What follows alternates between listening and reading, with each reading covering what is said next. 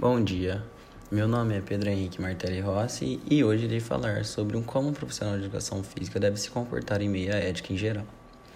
Primeiramente, eu gostaria de falar um pouco sobre a ética. A ética profissional é um conjunto de normas que estabelece as condutas esperadas de um profissional no meio do seu ambiente de trabalho. É o que muitos chamam de certo e errado. Mas quais são essas normas?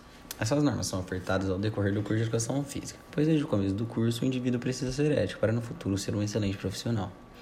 E onde o profissional de educação física entra nesse termo? O profissional de educação física também tem as suas normas a seguir para ser um bom profissional, que é a honestidade, a confiança que passa para o seu cliente, o respeito que é essencial e entre outros. Um profissional de educação física deve ser sempre um exemplo para a sociedade. Isso já vem desde o começo da sua formação. Um profissional de educação física deve ter em mente que, para ele ser um exemplo a ser seguido, ele deve ter atitudes como: se ele ainda não está formado, ele pode ser um estagiário e estar sempre aprendendo, porém não poderá passar avaliações para seus alunos sem um supervisor. Que é aí que entra a honestidade, o respeito e a confiança entre cliente e vendedor.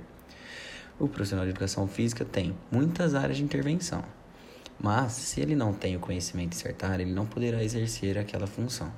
No geral, ele sempre deve ser honesto e jamais sabotar o produto concorrente, pois esse tipo de atitude não seria nada ético.